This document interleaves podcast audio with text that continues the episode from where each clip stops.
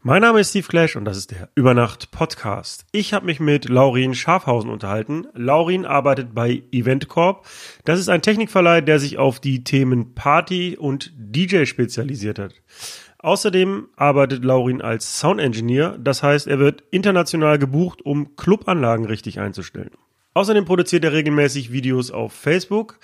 Er erklärt dort Zusammenhänge und technische Details von Lautsprechern und Mischpulten in Worten, die auch Nicht-Techniker verstehen. Wenn du Fragen hast, schick mir die gerne an die E-Mail-Adresse hello at übernacht.cool oder an unsere Social-Media-Kanäle.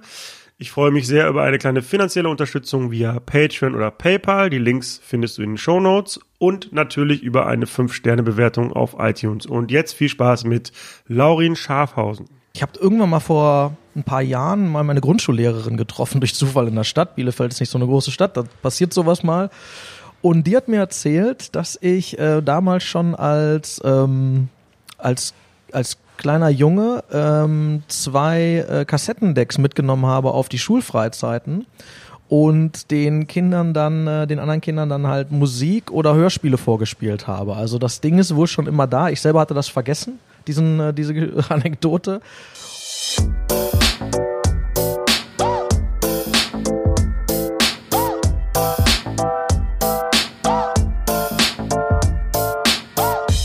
Über Nacht mit Steve Clash. Hi, ich bin äh, Laurin und ähm, ich bin Sound Engineer. Und ähm, ja, ich war ungefähr 20 Jahre lang DJ, bevor ich das gemacht habe. Und dann irgendwann hat sich das so entwickelt. Sound Engineer und in deinem speziellen Fall bedeutet das, du bist, du hältst dich in Clubs auf und stellst die Clubanlage ein. Kann man das so vereinfachend sagen? Genau, ähm, das kann man so sagen. Das ist ein Teilbereich, den, den ich mache. Ähm, eine andere Sache, die, ähm, die wir machen, ist halt auch Verleih. Ähm, und ähm, dann bin ich auf größeren Festivals unterwegs, passe da auf, dass die Anlage so funktioniert, wie sie soll. Und zusätzlich arbeite ich als äh, Freischaffender für die Firma Voigt Akustik und fliege durch die Welt und mache dann genau das, nämlich Clubs einstellen oder Leute beraten. Wir sind hier gerade in Bielefeld und du bist auch gebürtig aus Bielefeld, habe ich gelesen. Yay! Und hast auch die meiste Zeit wahrscheinlich hier verbracht. Das stimmt. Du hast an der Uni Bielefeld zwei Jahre studiert. Das stimmt auch, ja. Und zwar Soziologie. Auch das stimmt. Dann hast du dich aber entschieden, erstmal aufzulegen und dich mit Technik zu beschäftigen. Wie, Ja. wie kam das? Ähm, ich war eigentlich meine ganze schulische Laufbahn sicher, dass ich Soziologie studieren will. Ähm, nach wie vor finde ich das Thema unheimlich spannend. Als ich dann allerdings an der Uni war, ähm, bin ich total davon überrascht gewesen, im negativen Sinne, wie wenig Interesse an dem Fach eigentlich meine Mitstudenten haben. Die haben halt irgendwie ihren das Wichtigste gemacht. Es war sehr verpönt, Fragen zu stellen ähm, in den Lesungen und da habe ich irgendwann gemerkt, dass ich immer unzufriedener wurde. Und gleichzeitig äh, ging die DJ-Karriere aber auch schon regional betrachtet ganz gut ab. Und habe ich gesagt, so, dann pausiere ich das jetzt erstmal ein bisschen und habe es auch nicht wieder angefangen. Bereust du das oder bist du glücklich, dass es so gekommen ist? Ähm, nee, ich bereue es nicht, muss ich ganz ehrlich sagen. Ähm, natürlich ist es in einem Land wie Deutschland schwierig, weil eigentlich nur abgeschlossene Ausbildungen, Studien, Berufsausbildung und so weiter halt irgendwie was zählen. Ähm, allerdings, nee, kann ich wirklich nicht sagen, dass ich jetzt äh, gerne den, den Abschluss deiner Soziologie hätte. Und ähm, ich habe in der Zeit, die ich sonst für dieses Studium aufgebracht hätte, äh, sehr viele andere gute Sachen gemacht, die mir heute sehr viel bringen. DJ bist du seit 1996, habe ich gelesen. Ja, das Es ist auch bei dir klassisch passiert, irgendwie im Partykeller bei Freunden aufgelegt und dann ging es los oder wie ja das? im Grunde also 96 habe ich mal so festgesetzt, weil das der Punkt war, wo ich mir ähm, das erste bessere, höherwertige Equipment gekauft habe. Ich habe irgendwann mal vor ein paar Jahren mal meine Grundschullehrerin getroffen durch Zufall in der Stadt. Bielefeld ist nicht so eine große Stadt, da passiert sowas mal. Und die hat mir erzählt, dass ich äh, damals schon als ähm, als als kleiner Junge ähm, zwei äh, Kassettendecks mitgenommen habe auf die Schulfreizeiten und den Kindern dann, äh, den anderen Kindern dann halt Musik oder Hörspiele vorgespielt habe. Also das Ding ist wohl schon immer da. Ich selber hatte das vergessen, diesen, äh, diese Anekdote. Und ja, deswegen war so 96. Ähm, irgendwann habe ich beim Freund ähm, den Elevator-Katalog gesehen. Und das war so ein Aha-Erlebnis für mich. Für die Hörer, die das nicht kennen, Elevator ist so ein Versand für, Genau, für, für ähm, Technik, ja. ist so ein Aus äh, Münster sind die, glaube ich. Die ne? sind in Münster, genau. Gibt's auch ganz viele andere, soll jetzt nicht irgendwie den Namen herausarbeiten, aber es war halt so den, die erste Berührung damit und ähm, meine Mutter hat mich immer, also meine beiden Eltern, aber meine Mutter besonders, hat mich extrem unterstützt und ist dann mit dem kleinen Laurin auch dahin gefahren und hat mir dann für mehrere tausend D-Mark dann auch Equipment gekauft, also mit Boxen und allem drum und dran. Und dann wird das Kinderzimmer gerockt und ja, genauso wie man das kennt. Äh, Kellerparty bei Freunden, irgendwelche Sachen in der Schule. Ja, und dann wurde es auch relativ schnell auch schon ernster bei mir. Eigentlich eine glückliche Situation, dass du sozusagen einen Sponsor hattest, der dir die Sachen gab. Ich musste meine ersten Techniks noch selber zusammensparen mit einem Kumpel zusammen und das hat sehr lange gedauert.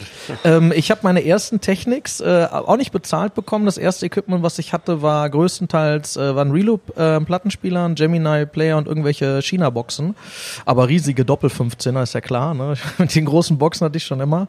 Und ähm, alles weitere, ich habe sozusagen den Start finanziert bekommen von meinen Eltern. Alles weitere musste ich auch. Ähm, meine Eltern haben Pferde gezüchtet, das heißt, ich habe im Sommer Sträuche, äh, Sträuche, ähm, Zäune gestrichen.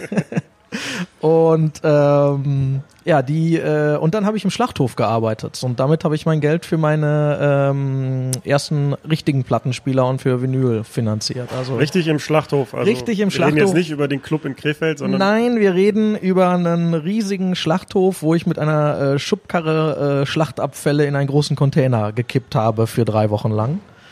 Und ja.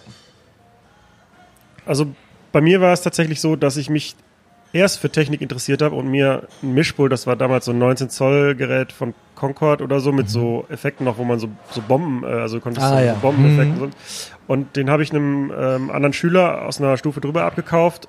Eigentlich, weil ich das Thema spannend fand, so, boah, ich kann zwei Quellen gleichzeitig mixen, aber ich hatte überhaupt gar keine Ambition, DJ zu werden. Und dann aber kam das Interesse von anderen, weil sie wussten, ich habe ein Mischpult und dann wurde ich zu einem Geburtstag eingeladen. Und, aber ich muss natürlich das Mischpult mitbringen. Und ähm, das heißt, ich bin über die Technik zum Auflegen gekommen. Was war bei dir zuerst? Das Interesse fürs Auflegen oder die, das Interesse für Technik?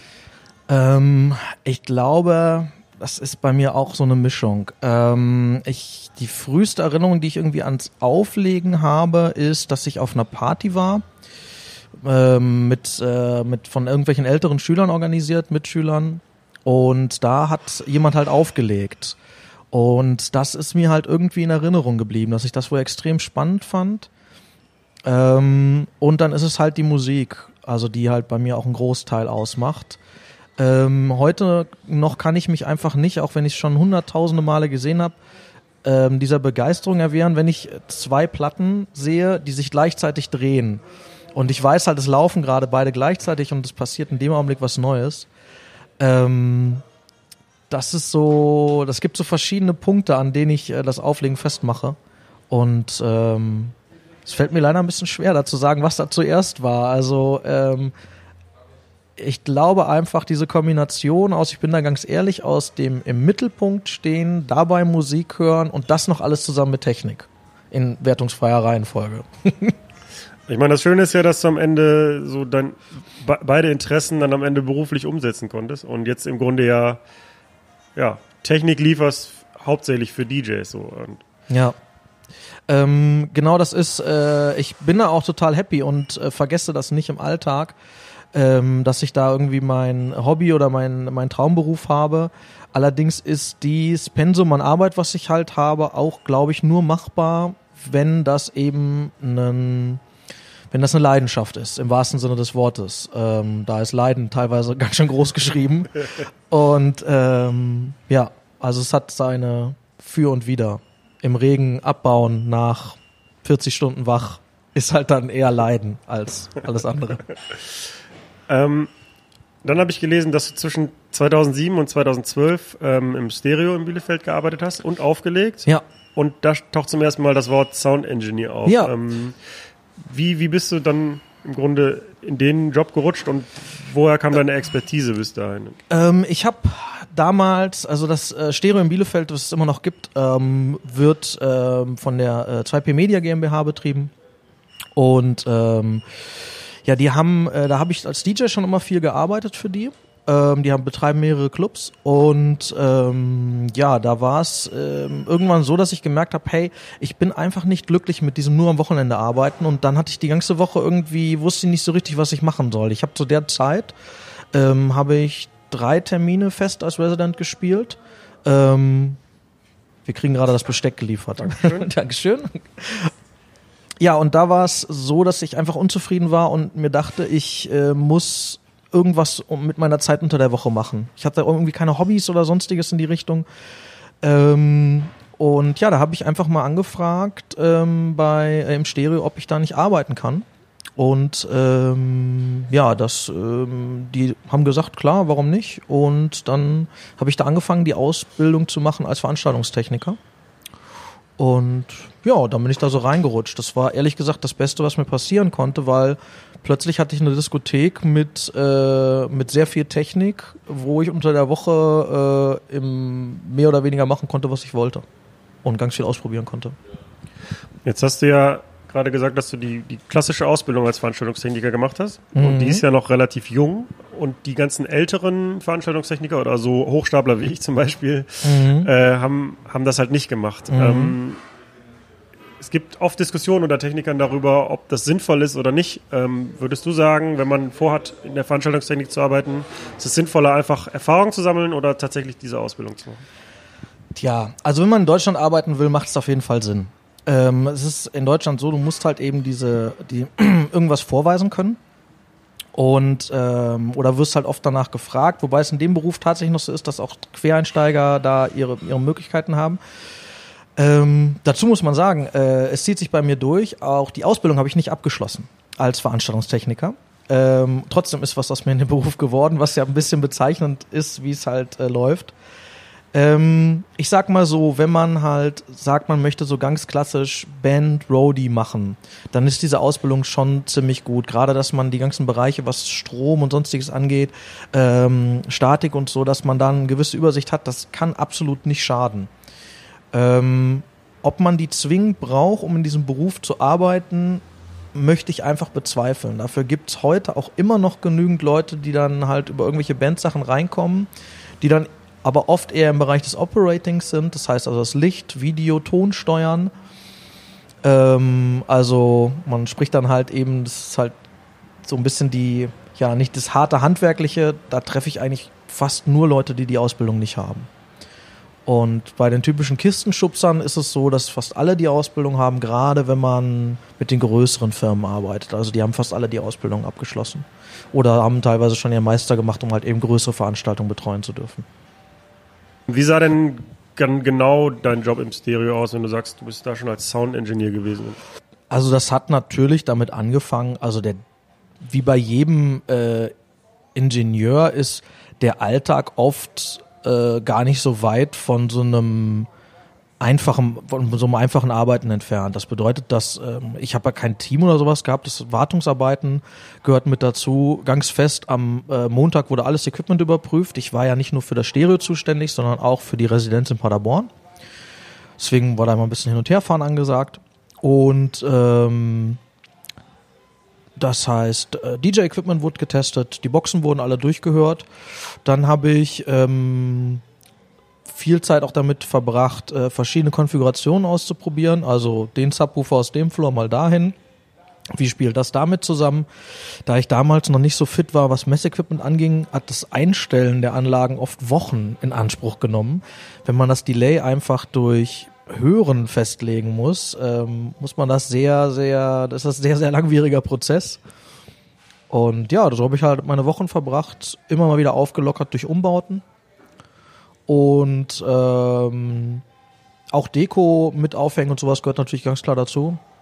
Und ähm, ja, so kann man sich das einfach so ein Techniker in der Disco, m, der sich aber nicht damit zufrieden gegeben hat, einfach nur alles auf dem so ist es Stand zu lassen, sondern halt viel daran gearbeitet hat. Äh, ja, ich rede von mir in der dritten Person, der, der viel äh, daran gearbeitet hat, das Ganze möglichst zu verbessern. Das zieht sich bei mir übrigens durch. Also ich kann einfach nicht akzeptieren, dass es so wie es ist perfekt sein soll. Das geht bestimmt perfekter. Aber allein schon die Tatsache, dass in den Clubs halt jede Woche irgendwie die, die, die Lautsprecher durchgehört werden und wahrscheinlich auch irgendwie den Mixer gereinigt und wenn es nötig ist und die Stufen gereinigt und so, das ist ja, korrigiere mich, wenn ich da jetzt was Falsches sage, aber das ist ja in den wenigsten Clubs der Fall. Manchmal habe ich den mhm. Eindruck, da wird die Anlage aufgehängt und nach zwei Jahren geht sie kaputt und dazwischendurch hat da keiner mehr dran gefasst. Ja, nee, da bist du, ist komplett richtig, was du sagst. Ähm, das ist auch jetzt so gekommen im Grunde, dass ich, äh, weil ich das Stereo darauf angesprochen habe, ich würde auch so weit gehen, dass es nicht wirklich unbedingt notwendig ist, das einmal in der Woche zu machen. Ähm, da fährt man mit einmal im Monat oder so, ist das halt auch ausreichend, wenn man ehrlich ist. Aber ich war halt eben da. Äh, aus Auszubilden habe ich natürlich auch nicht viel Geld gekostet. also war das auch alles kein Problem. Und ähm, ja, aber in ähm, da hat sich das, äh, das Stereo oder die gesamten Clubs von 2P auch den Ruf erarbeitet, dass das halt alles gut funktioniert. Und ähm, da sind sie auch bei geblieben. Also das heißt, es ist auch heute so lange Zeit, nachdem ich da aufgehört habe, dass das Equipment immer im guten, guten Zustand ist. Ähm, immer wenn ich mal da hinkomme, auflegen, da gibt's halt nicht, dass der Q-Taster am CDJ kaputt ist oder dass die Nadelbeleuchtung am Technics nicht geht oder so, so Kleinigkeiten. Ähm, das funktioniert immer alles und das finde ich halt auch sehr gut. Seit 2013 bist du bei, bei EventCorp, das ist die Firma, für die du arbeitest, die genau. Technikfirma. Ähm, wie kam es denn dazu, dass du dort angefangen hast? Unzufriedenheit. Ähm, ich hatte das Gefühl, dass ich bei ähm, 2P am Ende der Fahnenstange angekommen war. Die haben natürlich angefangen, noch mehr Clubs zu machen ähm, und so weiter. Aber ich habe halt gemerkt, dass es da für mich irgendwie nicht weiterging. Und ich wollte auf jeden Fall noch mehr machen. Die haben sich auch äh, interessiert gezeigt, mich zum Beispiel unter, zu unterstützen oder einen Vertrieb von einer Lautsprechermarke zu übernehmen. Aber da war natürlich auf deren Seite nicht so viel Herzblut dahinter. Und wie das halt so kommt, ähm, wenn man unzufrieden im Job ist, hört man auch auf, so gut zu arbeiten, wie man kann. Auch das ist natürlich denen aufgefallen habe ich irgendwann die Notbremse gezogen, habe gesagt, kommt mal zu, ich habe den Eindruck, ihr seid nicht so super zufrieden mit dem, wie ich äh, in letzter Zeit arbeite. Ich bin hier nicht mehr so zufrieden. Lasst doch einfach aufhören. Bevor hier irgendwie äh, der, äh, der Seelenfrieden äh, schief hängt. Und ähm, ja, das haben, haben wir dann auch so gemacht. Sind im Guten auseinandergegangen. Und dann hatte ich halt vor, irgendwas mit Lautsprechern zu machen. Es war tatsächlich so unglaublich ausgefeilt, wie ich es jetzt sage. Ähm, ja, da bot sich halt äh, da an, bei EventCorp mit, ähm, mit, mit einzusteigen, bei Kai. Und das habe ich dann auch gemacht. Ich hatte selber so ein bisschen Verleihequipment, hatte Kontakte. Ähm, ja, und dann ging's los. Dann haben wir es äh, von da an zusammengerockt. EventCorp ist ja, wenn ich das richtig sehe, ein Verleih, der spezialisiert auf Partys, also auf DJ-Veranstaltungen. Ja. Ähm, war es das auch schon von Anfang an, als du da eingestiegen bist, oder hat sich das so ein bisschen noch äh, forciert, seitdem du dort bist? Als äh, ich dazugekommen bin, war der Punkt ganz klar auf so Kleinstveranstaltungen, Hochzeit, ähm, Kleinverleih heißt das bei uns umgangssprachlich. Das bedeutet, jemand feiert seinen Geburtstag, feiert seine Hochzeit, braucht eine kleine Anlage. Die kann man dann ausleihen mit ein paar Lichteffekten. So war so der Stand. Ich glaube, gab zwei Stadtfeste im Jahr, die dann auch liefen, wo ein bisschen größere Anlage stand, aber das war's dann auch. Ähm, die Ausrichtung auf äh, Partys rührt daher, ähm, dass ich persönlich keinen Dunst vom Live-Mischen habe. Also wenn ich drei MCs und einen DJ abmischen muss, habe ich schon ein bisschen Schweißperlen. Ähm, wenn da noch ein Drumkit dazu kommt äh, und so weiter, dann ist schon wirklich, ich krieg das zwar irgendwie hin, aber geil ist das nicht. Ähm, ich arbeite da natürlich ein bisschen dran, aber mir fehlt auch das Interesse, mich da richtig einzuarbeiten. Kai ist da ein bisschen fitter, ähm, aber generell haben wir beide da nicht so, und wir sind nicht so die Live-Sound-Leute, wir sind nicht die Rocker, die da irgendwie Bock drauf haben auf Band und ja. Jetzt weiß ich aber auch aus eigener Erfahrung, dass angenommen, man hat einen Verleih und macht viel so Hauptversammlungen und Corporate-Veranstaltungen, äh, wo die sind dann vielleicht auch viel sauberer als ein Festival. Man fährt mit dem Truck in die Halle rein und äh, alles ist äh, gesittelt und man kriegt auch noch viel Geld für den Job, wenn es denn gut läuft. Jetzt sind ja Clubs schon von Natur aus äh, nicht wahrscheinlich nicht die zahlungskräftigsten, weil einfach äh, das eine ganz andere Art von Veranstaltung ist, als wenn ich jetzt ein Corporate-Event mache. Ist es denn überhaupt sinnvoll, dann überhaupt in der, in der Sparte dann was anzubieten? Nein. Okay, damit ist das Interview zu Ende. Ciao. Äh, es sieht so aus. Ich habe das mit der Leidenschaft schon mal erwähnt. Ähm, Kai und auch ich, wir haben da richtig Bock drauf. Und ähm, ich weiß, um aber jetzt ein bisschen weiter äh, auszuholen, ich weiß meinen ersten Clubbesuch noch, dass ich rausgegangen bin und gesagt habe, äh, das willst du ab jetzt nur noch machen. Und dieses Gefühl ist halt immer noch da. Ich bin einfach gerne im Club und deswegen tun wir uns das auch alles an. Alles, was du gesagt hast, ist richtig. Äh, um nicht so weit vorzugreifen, auch die Lautsprechermarke, die wir im Verleih haben, kann man nur aufstellen, wenn man ein Paar an der Latte hat. Also das muss man einfach so sagen. Aber es ist der Spaß dabei, ähm, warum wir das machen. Ähm, wir machen das nicht, äh, natürlich müssen alle Rechnungen bezahlt werden, wir wollen auch Geld verdienen, keine Frage, aber wir machen das nicht hauptsächlich, um jetzt unglaublich zu wachsen, äh, uns da die Riesenfirma auf die Wiese zu stellen, so diese typischen Veranstaltungstechniker-Träume, sage ich mal in Anführungsstrichen. Ähm, wir wollen einfach coole Events machen, mit äh, vor allem mit Leuten zusammenarbeiten, die uns weiterbringen. Und ähm, deswegen machen wir das.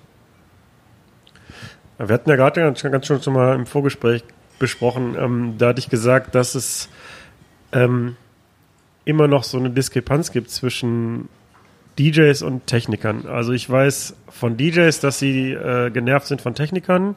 Ich weiß auch umgekehrt, dass Techniker ganz gern mal genervt von DJs sind, weil sie denken, okay, die machen eh nur laut und äh, kennen sich nicht mit Technik aus. Ähm, jetzt hast du ja erstmal bist du jemand, der beide Interessen hast und vor allen Dingen mit, mit deiner Online-Präsenz vereinst du ja auch im Grunde ähm, ja, beide Lager sozusagen. So, wie sind da deine Erfahrungen? Also das Schöne dabei ist, ähm, dass tatsächlich beide Seiten recht haben. Ähm, DJs machen fast immer zu laut und haben keinen Dunst davon, was sie da treiben, technisch gesehen. Und äh, Techniker sind eigentlich immer mies drauf und halten nichts von DJs. Das stimmt. Beides. Zu 100 Prozent. Ähm, natürlich gibt's Ausnahmen, keine Frage, aber wenn man da jetzt mal ne, das Ganze statistisch sehen würde, sieht das genauso aus. Ähm, ich kann das jetzt als Techniker gesprochen einfach nicht verstehen, diese Einstellung bei, bei Technikern, weil auch in der Band gibt's Leute, die zu laut machen und die das Signal übersteuern und so weiter. Ähm, da wird das akzeptiert. Äh, bei, einem, bei einem DJ irgendwie nicht. Das hat sich halt so eingebürgert. Ähm, ich persönlich sehe halt DJs immer als meine Künstler an ähm, und setze darauf, dass miteinander sprechen halt hilft. Das heißt, wenn es das Ganze räumlich zulässt, bei Riesenfestivals kann ich nicht ständig vom FOH zur Bühne rennen. Das geht einfach nicht. FOH, Front of House, dieser Turm, der beim großen Festival da steht, wo das Licht und der Ton von gesteuert wird. Da kann ich nicht dauernd hin und her. Bei kleinen Festivals gehe ich immer zu den DJs oder ihren äh, Managern und spreche mit denen und sage, hey, hallo, ich bin der Laurin, ich bin euer Techniker. Ähm, wenn ihr eine halbe Stunde, dreiviertel Stunde in eurem Set seid, komme ich nochmal vorbei und frage, ob euch alles passt. Dann hau ich irgendwie sowas raus wie du. Äh, siehst ja gerade, Mischpult ist mit ein, zwei gelben LEDs ausgesteuert, was bei uns tatsächlich der Standard ist. Ähm, ich fände schön, wenn es dabei bleibt. Ähm, wenn dir irgendwas nicht passt, bitte sagt mir das. Und damit habe ich die meistens schon so abgeholt, dass äh, ich tatsächlich immer ein sauberes Signal bekomme. Also die ist, ich habe das so selten, dass mal jemand das Mischpult übersteuert. Und ähm, wenn das so ist, dann frage ich halt einfach auch so, du hast das Gefühl, es ist zu wenig Druck oder so, du gibst mir halt echt ein heißes Signal gerade. Und wenn ich ihn das zweite Mal auf der Stage habe, muss ich gar nichts mehr eigentlich sagen. Da wird sich schon freundschaftlich begrüßt, weil sie einfach merken, hey, hier ist jemand, dem ist es wichtig, dass ich draußen gut klinge. Und ich weiß auch, wie wie man sich fühlt als DJ. Du wirst dann auf diese Stage geschmissen, meistens bist du vor einer halben Stunde noch am Flughafen gewesen und plötzlich bist du dann da und sollst die Leute rocken. Da ist natürlich auch eine gewisse Unsicherheit einfach da, egal wie lange du das schon machst. Die versuche ich ein bisschen aufzufangen. Das heißt, wenn ich dann mal nach 20 Minuten hingehe, sage ich einfach, boah, da klingt draußen fett, die Leute gehen richtig ab. Ob das stimmt oder nicht, ist ja jetzt erstmal egal, aber ich nehme da ein bisschen den Druck raus. Also glaubst du, dass für beide Seiten eine gute Strategie wäre, irgendwie so ein bisschen sich zu öffnen und aufeinander zuzugehen, weil ja beide irgendwie das gleiche Interesse haben am Ende, nämlich dass die Leute gut unterhalten werden. Also was die DJs machen müssen und was immer wieder meine, mein Appell ist, beschäftigt euch einfach ein bisschen mit der Technik. Ähm, guckt einfach, warum sind die Techniker grumpy, wenn ich immer die Mitten und Höhen reindrehe. Ähm, warum soll ich nicht übersteuern oder so. Also das ist natürlich eine beidseitige Geschichte. Wenn man sich in diesem Fall halt wie ein Idiot verhält, indem man ein komplett rotes Mischpult hat, muss man sich halt auch dann wieder nicht wundern, da kann ich das halt auch verstehen, dass die Techniker sagen, du interessiert mich nicht. Aber ähm, ich sehe tatsächlich äh, hier mehr Fehlverhalten an den Technikern, die halt einfach mal sich überlegen sollen, hey, ich werde gerade dafür bezahlt, dass dieser Act so gut klingt wie möglich. Und wenn das halt ein bisschen Babysitting beinhaltet, dann ist das halt so. Also ich kenne Techniker, die geben nicht mal ein Ersatzkabel raus oder so, weil die einfach sagen, hier, Entschuldigung, der Vollidiot hier, der interessiert mich nicht. Ja, stand nicht auf dem Rider, sorry, kann ich dir nicht geben. Ja. So sieht es ungefähr aus. Und das ja. finde ich sehr schade, weil macht einfach keinen Sinn. Das wird es bei den Bands nicht geben. Also muss man so sagen. Ja, ich stimme dir da voll zu. Also ich glaube, es schadet beiden Seiten nicht, sich mal auch ein bisschen mit dem Thema des anderen zu beschäftigen. Vor allen Dingen, wenn ich oft als Techniker mit DJs zu tun habe oder umgekehrt. Und aus Technikersicht kann ich dann auch manche DJs nicht verstehen, die dann genau mit abgezählten Kabeln kommen und sich dann, wie du gerade meintest, wundern so, oh, jetzt ist mein USB-Kabel kaputt, jetzt habe ich keins dabei. Ja, ja, das sind halt Sachen, die kann man einkalkulieren, auch sowas ja. zum Beispiel. Ja. Ähm, von daher sich vielleicht, ja genau, ein bisschen mit der Thematik des anderen zu beschäftigen, schadet sicher. Genau das, also was ich halt oft habe und was denke ich, was gerade im Bereich der, des Tourings ähm, vielen sauer aufstößt, sind diese lächerlichen DJ-Rider. Also wenn ich zum Beispiel auf dem Rider vier Plattenspieler sehe oder drei, weiß ich einfach aus der Erfahrung, dass in 99 Prozent der Fälle davon maximal einer oder zwei genutzt werden. Ähm, es tourt halt fast keiner mehr mit, mit Vinyl und noch viel weniger legen die mit vier Plattenspielern auf. Es ist einfach so. Ähm, und da ist es halt einfach, es ist so unnötig. Es wird auch oft viel Geld von dem äh, vom Veranstalter verbraten, weil zum Beispiel Künstler X schreibt, an diesem Mischpult darf nur ich auflegen. Dann sieht, das sieht man halt zum Beispiel oft, äh, oft als Besucher vom Festival nicht, aber es gibt Situationen, wo dreimal das identische Set nebeneinander aufgebaut wird, weil DJ ABC nicht wollen, dass jemand anders das also Set das heißt, anfasst. Nur ein DJ darf diesen Mixer berühren. Und Richtig. was hat das für einen Hintergrund? Ich bin wichtig, du nicht. Ähm, ich kann mir nichts anderes vorstellen. Das ist vielleicht irgendwann mal daraus geboren worden, dass sie nicht wollen, dass da jemand an den Kabeln rumwackelt. Aber ähm, genau das ist, denke ich, das Problem, dass die, weswegen viele Techniker es schwer haben, DJs ernst zu nehmen, weil sie sich halt extrem diva-mäßig oft verhalten, ohne dass ein irgendwas Künstlerisches dahinter steht. Also es ist niemand, der besonders gut singen kann oder besonders die Gitarre spielt. Die meisten drücken heutzutage nur noch auf Play, gucken, dass äh, mit den zwei Nachkommastellen genau auf dem äh, Display die BPMs angeglichen werden. Da ist nicht mehr viel Künstlerisches dabei, benehmen sich aber so, als wären sie Prince. So, und das, denke ich, ist so ein bisschen das Problem dabei. Ich meine, gerade auf mittleren und großen Festivals ist es ja eh nicht so, dass während ein Act spielt, der zweite sich da schon an den Mischer anschließt. So, das äh, ja. können die sich ja gar nicht erlauben. So, so sieht's daher, aus. Und ja, ja, vier Plattenspieler erscheint mir auch eigenartig. Aber auch manchmal diese Schlacht mit CDJs, wo dann einfach da fünf oder so steht, frage ich mich auch, weil, wofür? Also ja, wer, genau wer das. bedient das? Ähm, ich, es gibt halt natürlich in dieser, wenn du viele Acts hast, es gibt immer wieder Leute, die dann auch tatsächlich vier Stück bedienen. Ähm, bei Plattenspielern habe ich es ehrlich gesagt noch nicht gesehen. Ich weiß, dass wir früher Acts wie Eric Murillo und so hatten, die das gemacht haben. Ähm, aber wenn ich so generic äh, Berghain Techno Acts habe, wo auf oft drei Plattenspieler draufstehen, da wird der dritte Plattenspieler ähm, für den Kopfhörer, fürs Pulver und vielleicht noch für die leeren Jägermeistergläser benutzt. Also und dann vielleicht ein einziges Mal läuft ein Track. Da kann man sich auch drüber streiten, ob es dann wirklich notwendig ist, dann dafür einen Plattenspieler zu haben. Also wenn man dann noch einen Plattenspieler da hat als Spare, weil die ja sehr Fraglos. anfällig sind, ja. dann ergibt das vollkommen Sinn für mich. Aber ja. ja. ansonsten halte ich das auch für überflüssig, mehr auf den Rider zu schreiben, als nötig ist. So sieht's aus. Und äh, ja, da stoßen die natürlich auf Unverständnis, weil der Techniker kriegt immer irgendwann auch den Rider. Und ja, vielleicht kommt es da auch so ein bisschen her, aber das ist Mutmaßung. Wobei wir gerade beim Thema sind, ähm, ich finde auch interessant, was gerade so Rider-Tauglichkeit und so betrifft. Also es, meiner Meinung nach wird es halt immer komplexer, weil jeder DJ differenzierte Setups hat. Jeder hat ein eigenes Setup, was nicht identisch ist. Ich meine, ich will jetzt auch nicht sagen, so der Opa sein, der sagt, früher war alles besser, aber im Grunde gab es früher einen Vierkanal-Mischer und zwei Plattenspieler und dann kam, fing das an mit CD-Playern und jetzt sind wir an dem Punkt, wo, ja, wo es sein kann, dass mehrere Acts spielen und alle benutzen was Unterschiedliches irgendwie. Ähm, ist es für euch als Verleihfirma dann eher was Positives oder was Negatives? Ähm, eigentlich ist es kein Problem. Das Wort Changeover ist natürlich, also der Wechsel zwischen zwei Acts, ähm, ist halt schon äh, wirklich eine Sache heutzutage. Allerdings, ähm, ja, 90 Prozent der Acts, vielleicht nicht ganz, 85 oder so, lassen sich mit dem äh, DJM Nexus 2, dem Zoom 92, Technics 1210 und CDJ 2000 Nexus abdecken. Ähm, dann kommt hin und wieder mal irgendwie ein spezielles Mischpult dazu, aber das war's dann auch. Ähm, und dieser Wechsel, dass dann der eine mit, äh, mit einem DJ-Controller auflegt und der eine mit einem Plattenspieler und mit zwei und der hat auf dem Rider stehen, dass die CD-Player links sind, die Plattenspieler rechts und der nächste wieder anders. Das gehört halt zum Job dazu. Das wird dann halt umgebaut, das kann ich auch absolut respektieren, weil wenn man das halt eben gewohnt ist und gerne so spielen möchte, ja, ähm, lustig finde ich es dann immer, wenn die Acts dann nicht mal die Technik anfassen. Also man hat oft, das ist tatsächlich lustig, dass du das ansprichst mit dem früher war alles besser. Die älteren Acts, die ich habe, die bauen sich das immer schnell selber um. So nach dem Motto, hey, ich brauche den Plattenspieler nicht, ich habe lieber ein bisschen Platz hier links, wird der gerade weggestellt, überhaupt kein Problem.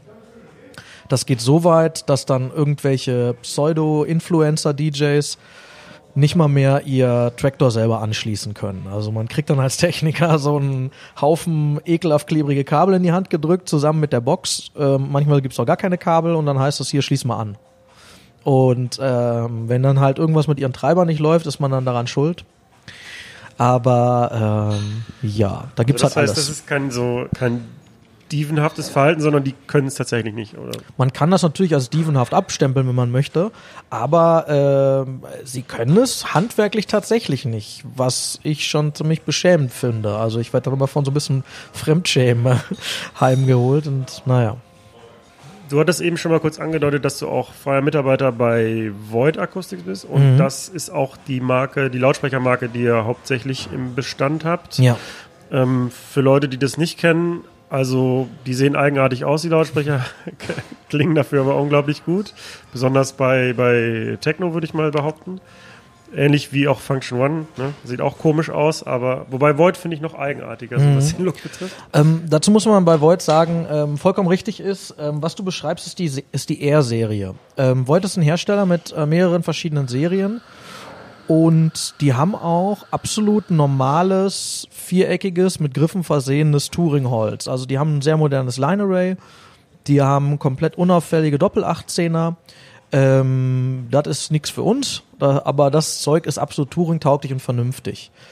Ähm, auch kann ich nicht so sagen, dass das nur mit einer Musikrichtung klingt, weil generell, was zum Beispiel bei der R-Serie gemacht worden ist, ist mal vereinfacht gesprochen, dass die Holzkiste um den Hornlautsprecher weggelassen wurde. Das heißt, man sieht halt das reine Horn in seiner Funktion. Die Treiber, also die Lautsprecher, die in der Box arbeiten, sind dieselben italienischen, englischen, deutschen Treiber, die man halt auch bei allen anderen großen Touring-Firmen findet. Ähm, Physik ist für alle gleich. Das heißt, die Box an sich haben wir auch schon gemacht, kann man genauso Jazz und Rock mitmachen.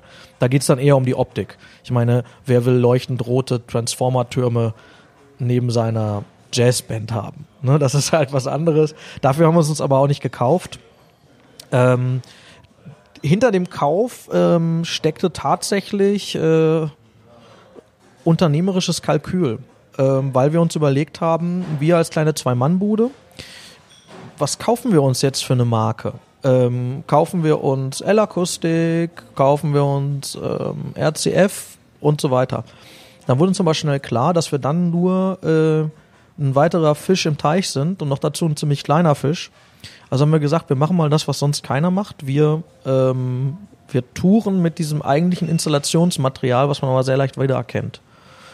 Und das hat extrem gut funktioniert. Ähm, schnell kamen halt auch größere Firmen an und ähm, Smirnoff, Marlboro und so weiter und so fort, mit denen wir dann zusammengearbeitet haben auf den Festivals und ähm, ja, das wäre mit anderem Material einfach nicht möglich gewesen. Das heißt, ihr habt so einen Wiedererkennungswert geschaffen, dadurch, dass ihr jetzt mit Installationsboxen, äh, Genau. die ihr ordentlich eingecased habt, wie ich gesehen habe. Die kommen schon tatsächlich so.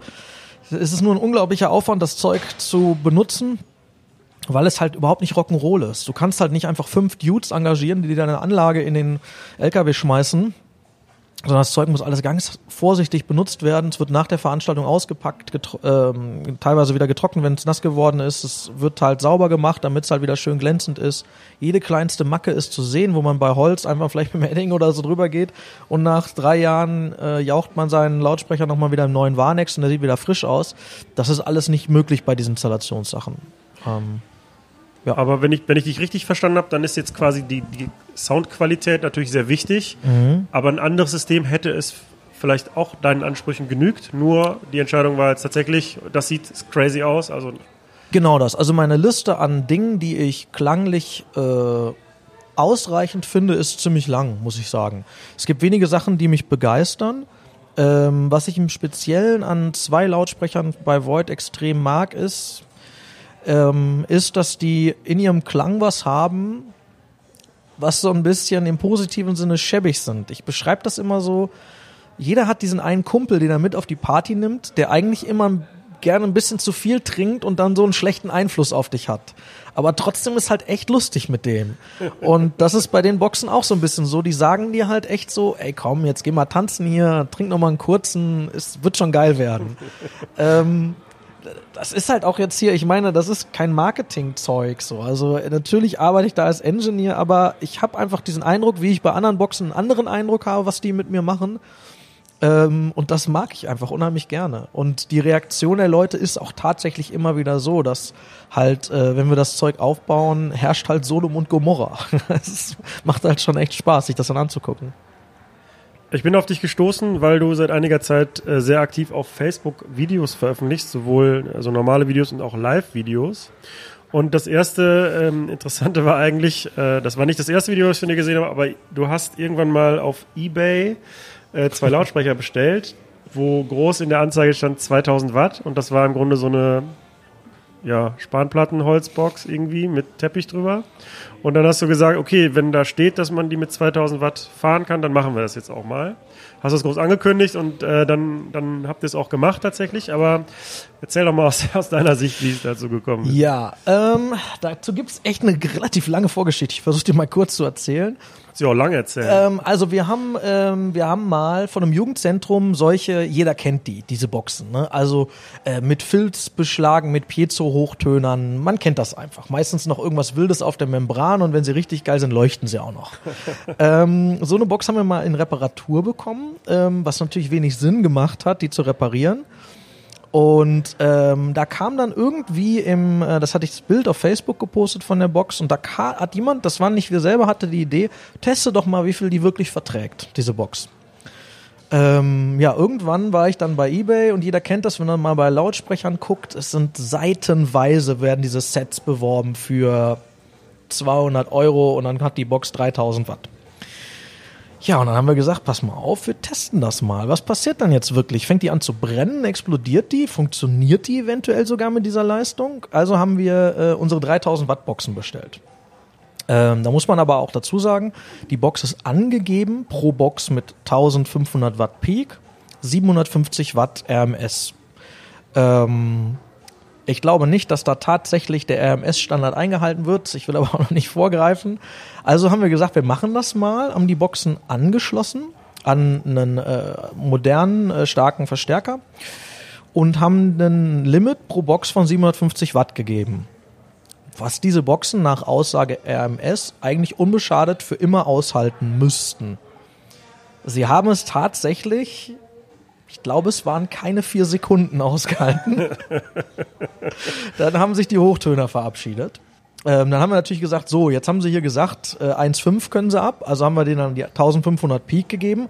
Auch das müssten die Boxen über einen kurzen Zeitraum aushalten. Haben sie aber nicht. Ähm, es sind, es, sie haben da bei 57 Watt schon angefangen zu stinken. Das heißt also, da war schon irgendwas am Kokeln. Ähm, 1000 Watt hat dann auch wieder nur ein paar Sekunden gedauert oder 1500 pro Box bis sie komplett durch waren. Ähm, wir haben die dann auch mal aufgemacht, also billiger kann man gar nicht arbeiten. Also es waren keine echte Frequenzweicher da drin, gar nichts. Ähm, und ähm, ich würde mal, wenn ich vorsichtig schätzen müsste, dann würde ich sagen, dass die Box vielleicht 50 bis 100 Watt aushält, wenn überhaupt. Ähm, dieses Video hat Also ich kann gar nicht sagen, wie sehr mich das überrascht hat, was das für, für, äh, für das für Kreise gezogen hat. Wir sind mittlerweile, glaube ich, bei zwei Millionen Zugriffen. Also Auf das, dem Facebook-Video? Auf dem Facebook-Video. Das ist der absolute Wahnsinn. Also wir haben das nie irgendwie geteilt oder irgendwas bezahlt. Mache ich eh nicht bei meinen Videos, da irgendwelche Bezahl-Werbeoptionen. Das ist einfach abgegangen. Äh, Das ging so weit, dass ich hier in Bielefeld angesprochen worden bin auf dieses Video von irgendwelchen Leuten.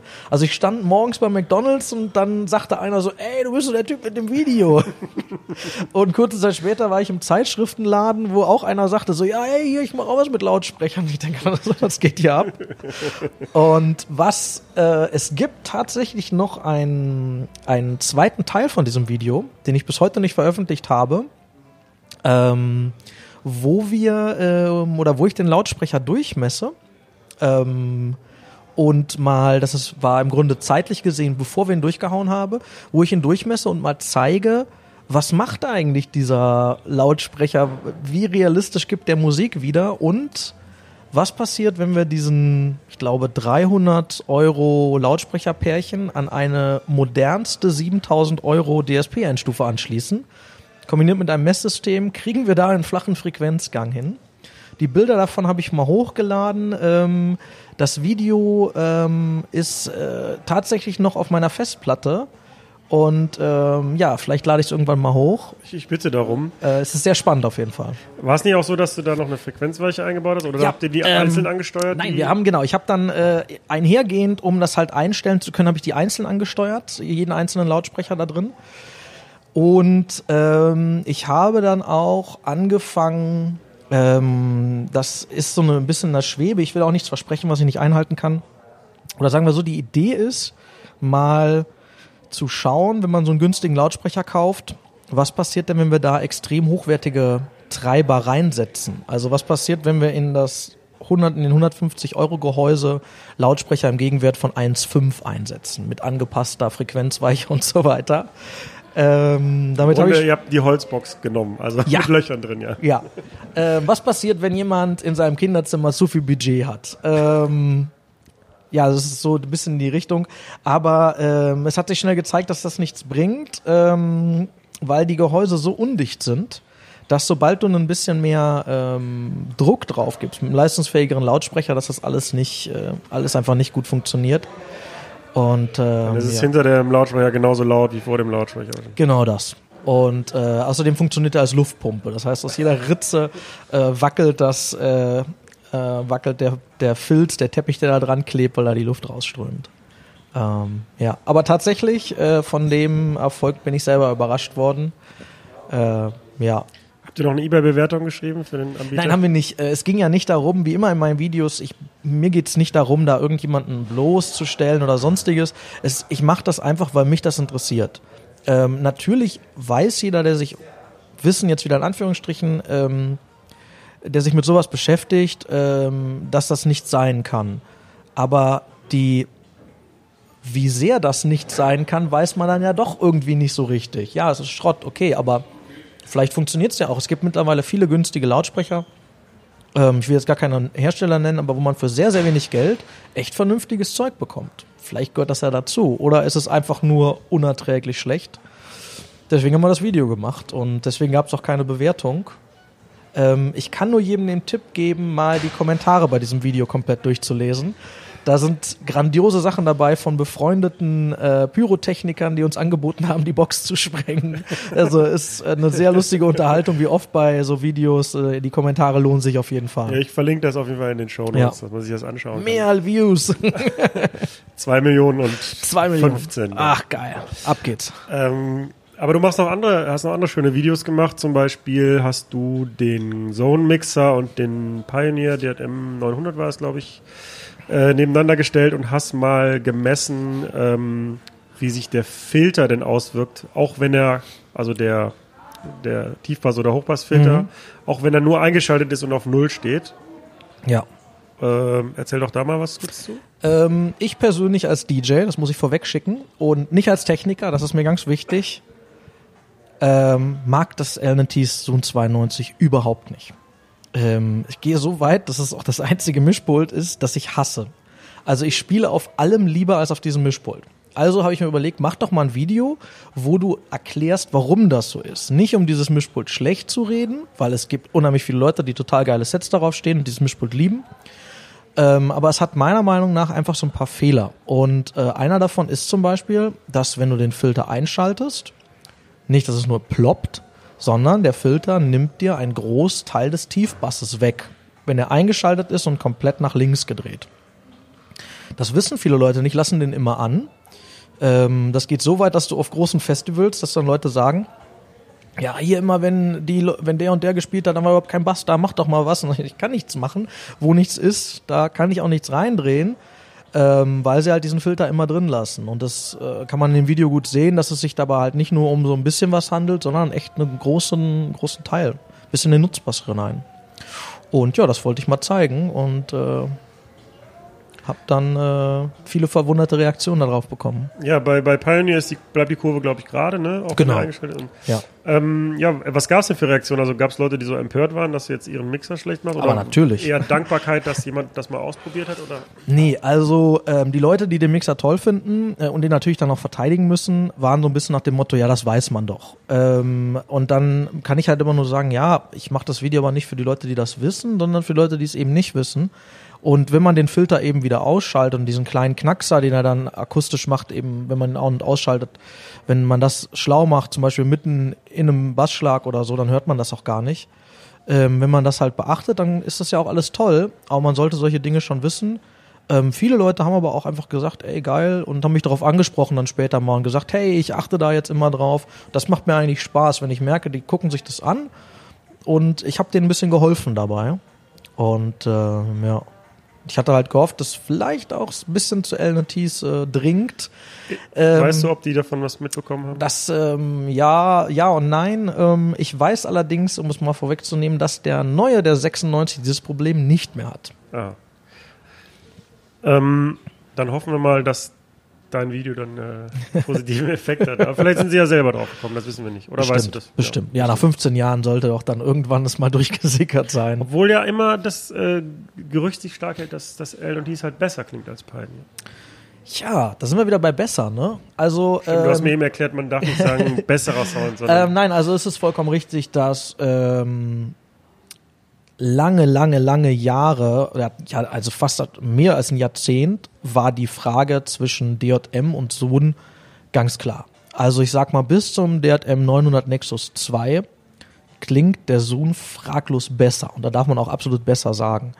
Die Quali Klangqualität der Pioneer-Mischpulte bis, äh, bis zum Nexus 2, das schließt das Nexus 1 noch mit ein, ist einfach nicht akzeptabel. Die ist wirklich schlecht.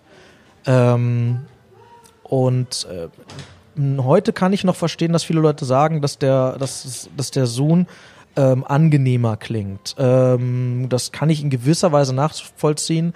Ähm, ich persönlich mag den Klang nicht so gerne von dem Mischpult, aber ähm, er verzeiht auf jeden Fall mehr. Das heißt, wenn der DJ unbedingt den Eingang und den Ausgang im Rot fahren muss, ist es auf dem Zoom, klingt es dann tatsächlich besser als auf dem Nexus 2. Ähm, jetzt bist du ja nicht nur als Verleiher tätig, sondern wirst ja auch mittlerweile international dafür bezahlt. Ich hoffe, du wirst bezahlt dafür, Ja, äh, zum Glück. dich in Clubs zu stellen und denen die Anlage schön zu machen. Ja. Ähm, und ein besonderes Projekt war ja sicher der Blitzclub in München. Keine Frage. Ich trage ein Blitz-Shirt. Blitz-T-Shirt, ja. Äh, nee, es ist ein Pullover tatsächlich. Ja. Ähm, und da habe ich auch ein paar Interviews drüber gelesen. Ich glaube, wir haben im Podcast hier auch schon über den Blitz gesprochen mit auch den Krux-Jungs aus München. Äh, das ist ein neuer, relativ noch ein relativ neuer Techno-Club in München in dem Gebäude vom Deutschen Museum. Und da, wenn ich das richtig verstanden habe, stand an erster Stelle die Idee, wir bauen den Club um die Anlage und nicht umgekehrt. Ähm, ja, ja, ja, ja. Also es war auf jeden Fall, wurde ähm, der Anlage die nötige Aufmerksamkeit geschenkt, um es mal so zu sagen. Der Club ist ja um die Anlage gebaut worden, teils, teils. Also, Also der ähm, Raum nicht, der stand ja schon. Aber nee, der Raum stand nicht. Also, Nicht? also als ich den, als ich diese Fläche das erste Mal gesehen habe, war das einige, eine riesige freie Halle. Also das heißt, alles, was man jetzt vom Blitz sieht, ist im Nachhinein ist es gebaut worden. Jeglicher Raum, die waren vorher alle nicht da. Da war sogar eine Rolltreppe mittendrin. Ähm, das ist alles gebaut worden und ähm, die Akustik hat einen extrem, ähm, war extrem wichtig. Allerdings äh, ist halt auch so das Verhalten der Menschen so ein bisschen ähm, in Betracht gezogen worden. Das heißt, dass du nicht, um mal das extremste Beispiel zu nennen, du stehst nicht plötzlich mitten vor dem DJ, sondern um mitten vor dem DJ zu stehen, musst du da bewusst hinkommen. Ähm, das ist sehr zuträglich der Party. Und ähm, aber vollkommen richtig ist, diesen Aufwand, den im Blitz getrieben worden ist, den Raum gut klingen zu lassen. Ähm, und vor allen Dingen in auch der Schallschutz, der betrieben worden ist, etwas, was gerne vernachlässigt wird im Club, wie auch die Akustik selber, ist äh, ehrlich gesagt unvorstellbar.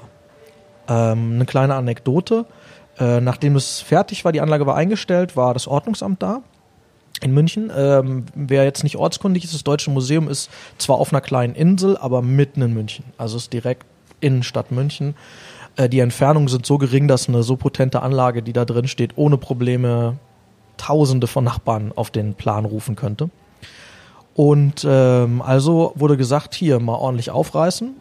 Wir haben dann gesagt, okay, äh, wir fahren das Ganze mal auf 112 dBA, was wirklich laut ist. Was ist, sag mal so als Vergleichswert, was üblich ist im Club? kann man so nicht sagen. Der, Deu der Gesetzgeber in Deutschland sieht vor, dass wir einen auf 30 Minuten gemittelten Wert von 99 dBA haben. Wenn man davon ausgeht, dass in einem Bereich zwischen 9 und 10 äh, dB eine Lautstärkenverdopplung wahrgenommen wird, kann man also sagen, es war doppelt so laut wie zulässig, sogar ein bisschen mehr. Es ging aber darum, um einen Wert zu finden, wie laut kann der Club, ohne dass sich die Anwohner beschweren. Das Ordnungsamt ist rausgegangen, messen. Wir haben uns natürlich unterhalten, haben gesagt, gut, so laut machen wir hier drin eh nie. Wenn das jetzt nicht gemacht werden kann, dann ist kein Problem. Na, so, dann sind die raus, haben gemessen, Ewigkeiten, kamen dann wieder mit langen Gesichtern und wir auch lange Gesichter und wie sieht's denn aus? Und dann sagten die, ja, nicht gut und wir so, hm, okay, wie viel dürfen wir denn wahrscheinlich fahren? Dann sagt er, nee, das ist ein, das Problem ist, wir können das messtechnisch nicht nachweisen, außerhalb vom Gebäude. Das heißt, selbst direkt an der Außenwand, direkt vor dem Haupteingang, war es schon nicht mehr möglich, überhaupt eine, ähm, äh, überhaupt halt, äh, einen Messwert zu bekommen so gut ist die äh, ist der Schallschutz da drin und das ist einmalig. Also ich habe das nie wieder erlebt. Und wie, wie funktioniert das? Wie ist der Schallschutz da aufgebaut? Hexenwerk. Nein, also Geheimnis. nee, überhaupt nicht. Also ähm, ich bin auch nicht so guter ähm, Bauakustiker, dass ich das jetzt genau wiedergeben kann. Es ist halt einfach mit viel massiven Materialien gearbeitet worden. Es wurde sich sehr viel Gedanken gemacht, ähm, wo laufen zum Beispiel die ähm, die Lüftungsröhre entlang, wo äh, hören die Lüftungsröhre auf. Da sind überall äh, Schallschutzelemente reingesetzt worden. Es ist sehr verschachtelt gebaut worden. Und ähm, ja, da ist halt wirklich sehr, sehr viel Geld und viel Wissen reingeflossen. Ähm, der Club selber überwacht sich auch. Es sind Messmikros rund um den Club aufgestellt, die jederzeit messen, um sich auch selber abzusichern einfach. Und ähm, ja, bis heute gab es keine einzige Beschwerde. Also das ist schon extrem. Und äh, jetzt aber die allerwichtigste Frage. Äh, was, was steht denn da drin an Anlage und was ist die Idee gewesen? Ähm, da steht was von Void drin. Ähm, da waren viele verschiedene Marken waren da im, äh, im Gespräch. Ähm, allerdings hat sich nur Void ähm, bereit erklärt, so ein ja auch äh, bestimmte Ideen zu verfolgen. Ähm, das Ganze ist aufgebaut aus Sechs-Punkt-System, wovon vier Punkte rund um die Tanzfläche äh, Full Range sind. Das heißt, es gibt äh, Subwoofer, Kickbässe und das Top-Teil. Ähm, das ist von Void aus der Incubus-Serie, das größte, ähm, was es da in Club-Serie gibt. Der fünfte und sechste Punkt stehen auf der langen Seite, sind Doppel-15er Tops. Die Idee ist es einfach eine, ähm, oder sagen wir es andersrum, äh, um das Ergebnis, was man im Kopf hat, nämlich dass dieser klassische Diskothekensound, der dich komplett einpackt, dass du dich fühlst wie so ein Fisch im Aquarium oder irgendwas in der Blase oder sowas, dir einfach ermöglicht, extrem gut in die Musik einzusteigen, ist nur mit ähm, Mehrpunkt und auch nur mit Mehrpunktbässen möglich. Ähm, jetzt schreien meine äh, ähm, Sound-Engineer-Kollegen auf und sagen, oh mein Gott, das geht nicht und das wird ungleichmäßig und so, ja. Ähm, ich habe da einfach ein bisschen anderen Ansatz, weil ich selber bin Tänzer und Musikliebhaber und nur diese Mehrpunktbeschallung ruft in mir halt dieses Gefühl hervor, dass die Tanzmusik richtig klingt und dass ich sofort anfange, mich zu bewegen und Spaß habe. Alles andere kann auch sehr gut klingen, funktioniert aber nicht im selben Umfang. Und ähm, ja, da bin ich mittlerweile in der luxuriösen Position, dass die Menschen auf mich hören. Früher haben alle immer nur gesagt, totaler Blödsinn. Heute ist bei vielen so, na, ist wahrscheinlich irgendwas dran. Und ähm, ja. Ich meine, der Vorteil an so einer Mehrpunktbeschallung ist ja, dass man, das Ziel ist ja auch überall auf der Tanzfläche dann den gleichen Druck und den, die gleiche Lautstärke zu haben. Aber ähm, dann gibt es ja immer noch das Klischee, dass man dann mit Auslöschungen rechnen muss. Also das heißt, wenn sich, um das jetzt mal leicht zu erklären, wenn sich zwei Wellen äh, treffen, irgendwie, dass sie sich auslöschen und es mhm. dann leiser wird, ja. wie, wie verhindert man das denn? Gar nicht. Ähm, also im gewissen Sinne kann man das minimieren. Ähm, jetzt müssen wir mal darüber anfangen, darüber nachzudenken, warum ist das denn was Schlimmes? Warum ist es schlimm, wenn es Bereiche auf der Tanzfläche gibt, wo ein bisschen weniger Bass ist zum Beispiel?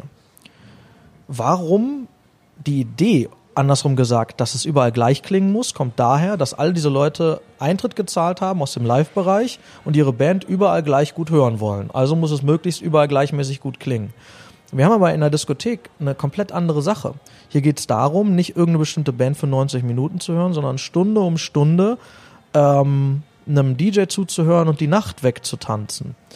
Und ich nehme uns beide jetzt mal als Beispiel. Äh, eventuell bin ich der unglaubliche Basshead äh, und es kann mir gar nicht genug Bass sein.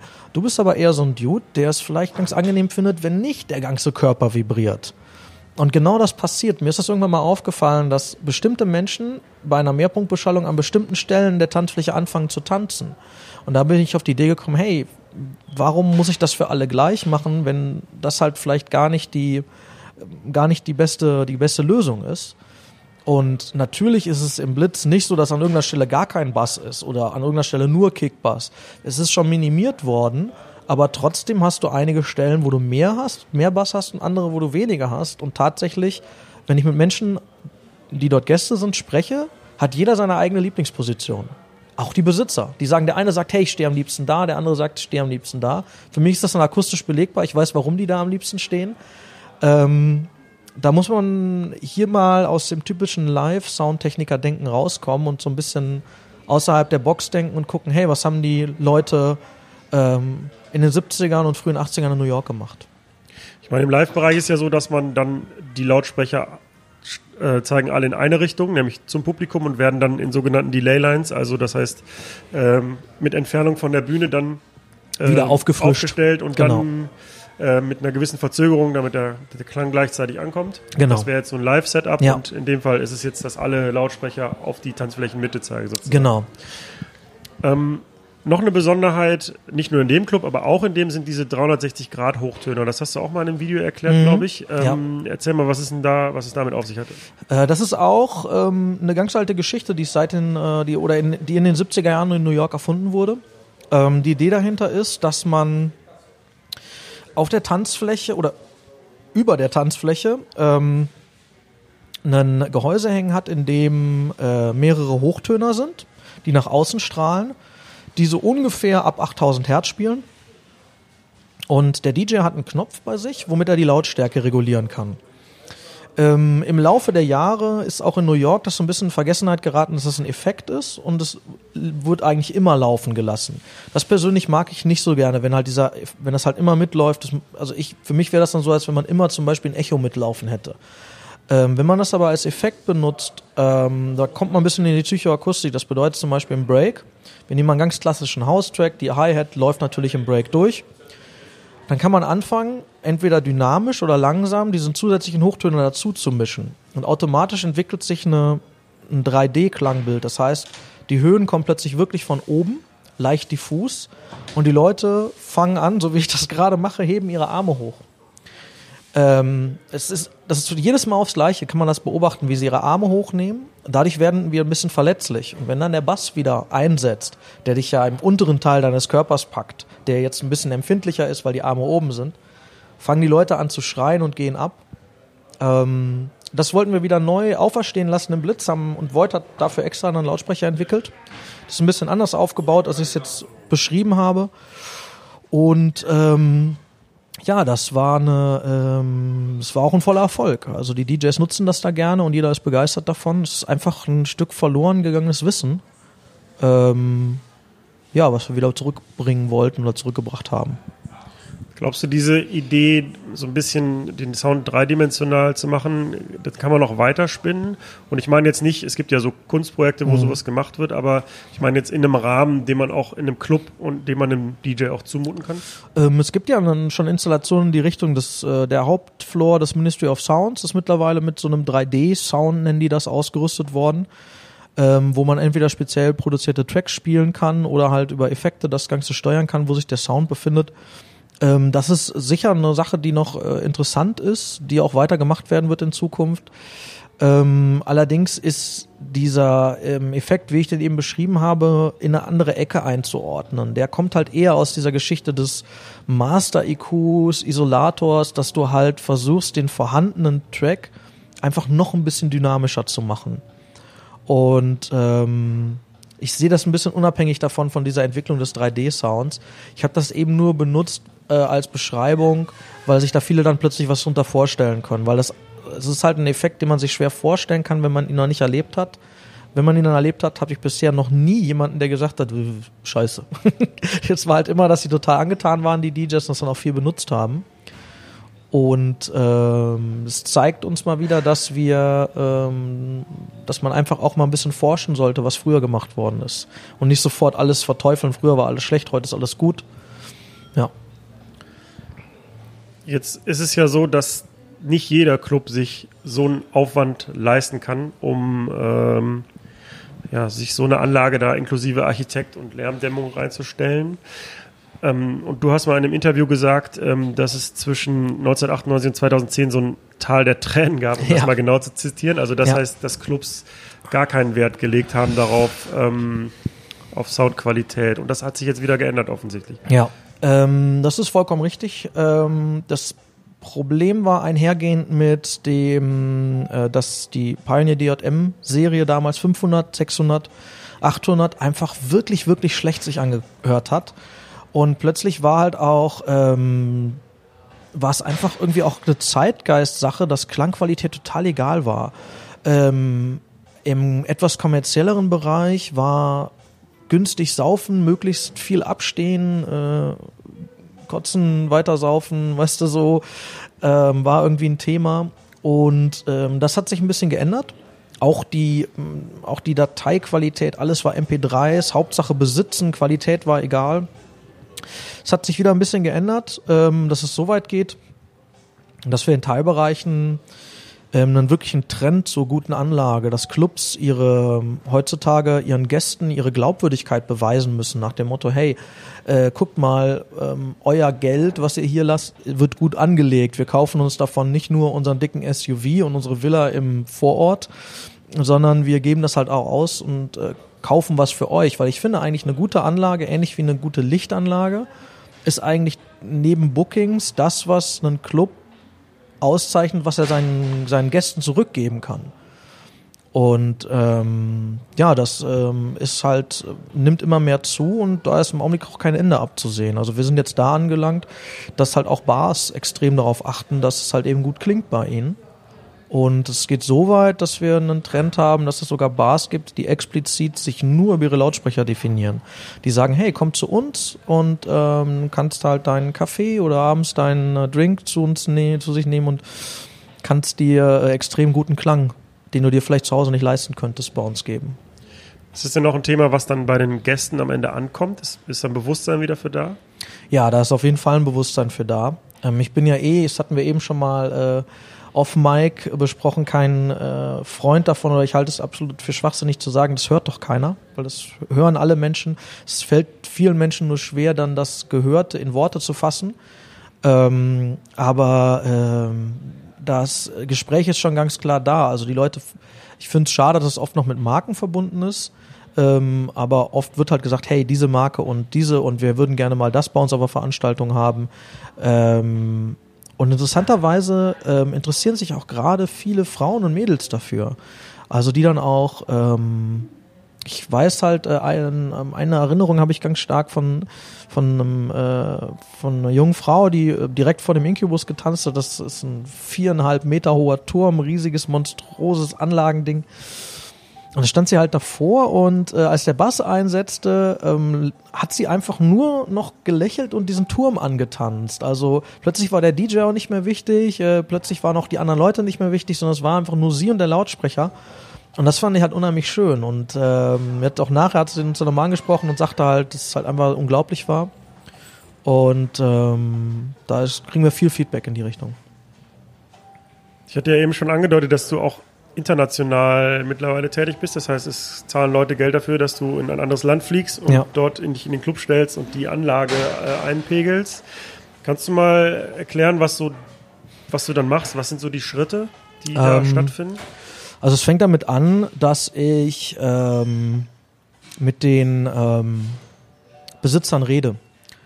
Äh, dann unterhalten wir uns ein bisschen darüber und dann versuche ich im Gespräch rauszufinden, ob sie selber Lautsprecher besitzen zu Hause, was die Intention ist, warum sie jetzt diese speziellen Lautsprecher, die sie da haben, gekauft haben. Okay, das heißt, die Anlage ist schon eingebaut in der Regel? Meistens oder- ist sie schon, bestellt? eingebaut oder ist schon bestellt, genau. Worum, worauf ich hinaus will bei diesen Fragen ist, ähm, ich stelle ja sozusagen ihr Baby ein. Ähm, und dazu muss ich ein bisschen wissen, wie sie ticken. Ähm, das heißt, es gibt für mich kein Schema F, nach dem ich vorgehe. Das heißt, ich stelle nicht diesen einen Klang ein, sondern ich habe sozusagen verschiedene Klangideen und ich gucke, in welche Richtung ich da mich entwickle. Das, und dafür ist ganz wichtig, zu, rauszufinden, was mögen die Leute, was mag der Besitzer. Was, um dich mal kurz zu unterbrechen, Ja. was, was würde dann so ein Besitzer beispielsweise sagen? Es muss knallen auf der Tanzfläche oder was, was ist so das Ähm, Genau, wenn jetzt, jemand, wenn jetzt jemand sagt, okay, das muss knallen auf der Tanzfläche, dann weiß ich, ähm, er hat keine Ahnung. Ähm, äh, weil er einfach nicht definieren kann, was er gerne hören möchte. Das ist doch vollkommen in Ordnung, er muss doch keine Ahnung haben, dafür bin ich ja dann da. Wenn er aber zum Beispiel ähm, einen äh, vintage angehauchtes äh, Lautsprechersystem da stehen hat mit speziellen Endstufen und der sagt, hey, ich habe jetzt die und diese Endstufe äh, benutzt für die Hochtöner, die gefällt mir am besten und so und so weiter, dann merke ich so, oh, okay, ähm, das ist ein Klangästhet, der will vielleicht ein, der muss ein bisschen weniger brutal auf die Kappe haben, dafür halt ein bisschen klarer ausgearbeitetes Signal. Dann ist natürlich das Genre extrem wichtig, was im Club läuft. Wenn das alles passiert ist, ähm, höre ich, wenn die Anlage soweit ist, höre ich sie mir mal einmal an. Falls es eine bestehende Installation ist, wenn es gerade erst gemacht wird, fange ich an und ähm, passe die Limiterwerte an, dass während der Testphase nichts kaputt geht. Und dann messe ich die Lautsprecher erstmal durch. Das ist ja meist dann eine aktive Frequenzweiche in den Endstufen, ne? Das heißt, Meistens ist es so, dass es genau eine DSP-Endstufe ist, wo halt alle Steuerung des Lautsprechers in der Endstufe verbaut ist. Und ähm, ich benutze dann Smart, ein Messsystem. aber sorry, wenn ich nochmal Ja, unterbreche, nee, überhaupt, aber also bevor das allererste Mal die Anlage läuft, stellst du den Limiter ein und dann Genau. wahrscheinlich aber auch schon die Frequenzweiche, so dass du sagst, Ähm, nee, tatsächlich äh, messe ich erstmal, also es, wenn das natürlich Lautsprecher sind, die ich kenne, ähm, lade ich schon mal meine Presets dafür. Das heißt, es ist ein, äh, ein Dateisatz aus äh, Fre- Trennfrequenzen, also Frequenzweiche, Equalizer und Limiterwerte und halt auch für die einzelnen Wege, also Mitteltöner, Hochtöner, Tieftöner, dann nochmal ein Delay. Ähm, wenn ich den Lautsprecher nicht kenne, fange ich tatsächlich bei Null an. Das heißt, ich lasse auch den Hochtöner komplett fett durchlaufen, messe den im Raum. Dabei darf ich natürlich nicht vergessen, dass ich auch den Raum mitmesse. Deswegen benutze ich mehrere Mikrofone und ein bisschen Erfahrung, um das halt dann wirklich auch den Lautsprecher rauszubekommen da. Und dann fange ich halt an ähm, zu gucken, was kann der Lautsprecher, was kann er nicht. Dann wähle ich danach die Trennfrequenzen aus, die Zeitverzögerung. Und wenn der die Anlage erst mal macht, was sie soll, dann fange ich an mit dem Sounding. Das bedeutet, dann gebe ich dieser Anlage den Klang, wofür ich gebucht bin. Weil die Leute buchen mich nicht dafür, dass ich das physikalisch richtig einstelle. Das kann jeder besser trainierte Affe mit dem Messsystem. Ich werde dafür halt geholt, weil ich es anscheinend verstehe, Klang so einzustellen, dass die Leute, die tanzen, besonders viel Spaß haben. Und das mache ich dann. Ähm, das hat tatsächlich ähm, wenig mit Messen und sowas zu tun, sondern vielmehr damit, dass ich Musik höre oder Tracks höre, die ich tausende Male auf hunderten verschiedenen Anlagen gehört habe und darauf achte, ob der Track mm, so ein Gefühl in mir hervorruft, wie er soll. Wenn er das macht, weiß ich, dass jetzt passt alles und meistens tut er das erstmal nicht und dann, ja, es ist, ist Softwork irgendwie. Man kann das nicht so richtig erklären, sonst äh, würden es ja auch mehr Leute machen, wenn es Also es ist, wie du sagst, kein Schema F, sondern eine, Genau. eine Gefühlssache und eine Erfahrungssache wahrscheinlich. damit, da spielt auch der Raum zum Beispiel eine Rolle. Du hast, wir haben eben über das Blitz geredet. Ähm, Im Blitz ist der, ist von mir der Sound auf dem, im Blitz, also dem Hauptfloor und dem Plus, dem kleineren Floor, grundlegend verschieden eingestellt. Während äh, der Hauptfloor mit seinem vielen Holz weich und angenehm klingt, ähm, weich bedeutet hier nicht undefiniert, sondern halt im positiven Sinne weich, ist es in dem kleineren Floor, der ähm, grau und ein bisschen härter wirkt, der auch so ein Neonlicht hat, ist es viel härter eingestellt. Also es, ich persönlich entkoppel da nie den Menschen. Ich glaube einfach, dass es für uns komisch wirkt, wenn wir jetzt in so einen Raum reingehen, der klare, kalte Strukturen hat und plötzlich weht uns da so ein weicher Röhrenklang um die Ohren. Also für mich würde das einfach nicht passen. So. Und bei den Referenz, Refer, Referenz, Reference. Referenz, Referenz-Tracks, so ist es richtig. Ähm, das, du hast gerade gesagt, du benutzt eigene, hast du noch verschiedene Genres? Also wenn du jetzt sagst, Ja. wir haben im Ja. Hip-Hop-Club, dann Klar. Ähm, also ich starte immer mit Jazz. Immer, immer, immer. Ähm, bei Jazz ist es so, bei gerade modernen Jazzproduktionen ähm, haben, ist es, dass in dem kritischen Bereich, wo die Subwoofer zum Topteil getrennt werden, dass dort im Jazz oft ähm, der Bass spielt. Und ähm, dadurch kann man sehr gut Timing-Probleme hören oder hören, hey, kann der Subwoofer das noch oder kann das Topteil das noch? Deswegen fängt es immer mit Jazz an. Die Stimmen sind oft sehr, sehr gut abgenommen beim Jazz. Ähm, und dann kommen so ein paar andere Tracks und ich habe eigentlich für jedes Genre, also oft sind viele sehr erschrocken, gerade DJ-Kollege, wenn sie meinen ähm, meinen Soundcheck-Ordner durchgehen und da sind die übelst schlimmen äh, kommerziellen Rap- und Elektro-Sachen und EDM-Sachen drin, aber ähm, wenn ich einen Club auf ein bestimmtes Genre einstelle, muss ich auch in letzter Instanz dann das hören, was da drauf gehört wird, weil was bringt mir das, ähm, dass Jazz unglaublich klingt, wenn ähm, Beispiel Bootshaus, übelster Club in Köln, äh, die halt einfach äh, nur in your face Elektro und Trap und sowas spielen, das macht ja keinen Sinn dann. Und ähm, Und ich nehme auch mal an, diese, diese kommerziellen Produktionen sind halt auch alle super ausproduziert, dass sie sich halt auch eignen dafür äh, als Soundcheck-Material. Ja und nein. Also ähm, die neueren Dinger sind oft sehr, sehr komprimiert. Also dass sie auf Lautstärke gezüchtet werden, ein Trend, der auch schon wieder zurückgeht. Ähm, aber auch das muss man halt einfach beachten. Ähm, es gibt interessanterweise oft äh, einzelne Produktionen, die extrem gut klingen. Ähm, aber das ist eigentlich nicht, worauf ich da so sehr achte, sondern ähm, es ist eher so dieses Emotionsding. Also ähm, ich wusste zum Beispiel, um das mal zu erklären, im, im Blitz, dass ich es richtig hatte, als ich die äh, 12-Minuten-Version von der äh, Ain't No Mountain High Enough gehört habe und äh, kurz vorm Ende des zweiten Breaks lief mir so eine Träne runter und ich war halt so ergriffen, dass ich halt gedacht habe, fuck yeah, it's on point. So, also ich weiß halt, es ist jetzt gut so und dann äh, und solange, das kann jeder bestätigen, der mit mir schon mal gearbeitet hat, solange lasse ich auch nicht locker. Ne? Dann wird auch nicht geschlafen und nichts. Und äh, das kann dann halt teilweise in 20, 30 Stunden Schichten enden, bis ich dann halt wirklich zufrieden bin. Ja, das wäre jetzt meine nächste Frage gewesen, wie lange das üblicherweise dauert, von dem Moment, wo du den Club betrittst, bis du sagst, okay, das lassen wir jetzt so. Ähm, minimals 30 Minuten. Das war tatsächlich das Schnellste, was ich bisher machen musste. Das war eine ähm, Installation in Singapur. Da hieß es, ich habe sechs Stunden Zeit, also zweimal drei war der äh, war die Aussage und es waren dann 30 Minuten. ähm, also das geht auch. Ähm, da hätte man zwar sicher. Weil 13 Stunden Flug oder keine Ahnung wie lange für 30 Minuten Arbeit. Ja, so sieht's aus. Ähm, ja, und äh, das hätte man sicher noch besser machen können. Der Kunde war aber zufrieden. Und ähm, dann normalerweise, sage ich mal, bei einem komplizierten System dauert es schon mal schnell einen Tag. Ähm, es kann halt auch bei einfacheren Sachen ist es dann vielleicht drei, vier Stunden, wenn es halt jetzt vier normale Top-Teile sind, die passiv getrennt sind, ein paar Bässe oder so. Da geht das dann recht fix. Ich kann das mittlerweile sehr schnell, aber du sagtest richtigerweise, bis ich halt wirklich komplett zufrieden bin. Ähm, schwierigster und längster Club bisher zu tun war das äh, war der Club Ost in Berlin. Gibt's auch Videos von. Ähm, Das habe ich gesehen, ja. äh, das hat drei Tage gedauert. Drei Tage habe ich mit der achtköpfigen Hydra da Die haben gerungen. ein Pioneer 8-Punkt-System, glaube ich. ne? Ja, also es ist, sind acht Türme äh, und dann nochmal einzelne Bässe und einzelne mittlere Hochtöner und dann nochmal geflogene Hochtöner äh, sind es nochmal einzeln und ähm, also das war wirklich, ich hab, war nie verzweifelt. Es hat mir sehr viel Spaß gemacht, aber ich habe mich doch schon wirklich wie mit der bekannten Hydra gefühlt. Das heißt, ich habe ein Problem gelöst, einen Kopf abgeschlagen, der dann kurze Zeit später nachgewachsen ist. Aber ähm, ich habe, glaube ich, noch nie so viel gelernt wie in den drei Tagen in meinem Leben.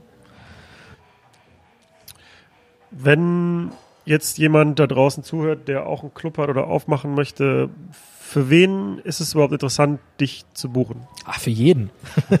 Also bei, bei mir im Wohnzimmer würdest du halt auch. Ach klar. Ähm, nein, also die Sache ist die, ähm, ich werde häufig gefragt, auch ob ich so Home-Studios oder sowas mache. Das mache ich sogar sehr gerne. Ähm, das Problem ist, die meisten haben keine Klangbearbeitung. Das bedeutet, ich komme da hin und die sagen, ja, hier kannst du mal messen und dann haben sie aber nichts, um den Klang einzustellen. Das ist mir tatsächlich sogar auch schon in Clubs passiert.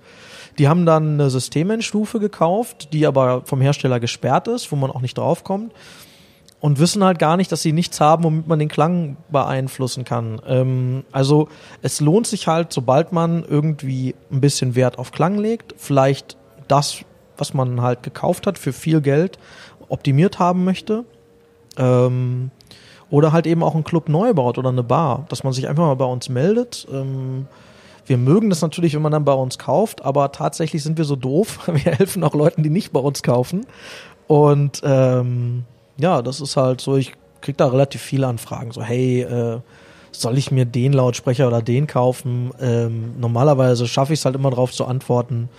Und ähm, so sieht das beim Club im Grunde auch aus. Also ich helfe da auch jemanden, der mich fragt, soll ich das von Thomann Hausmarke kaufen oder das hier? Also, weil, ja gut, wenn äh, er halt nicht mehr Geld hat, um, warum soll ihm dann nicht trotzdem geholfen werden? So. Und auch das Material kann man dann letztendlich natürlich einstellen.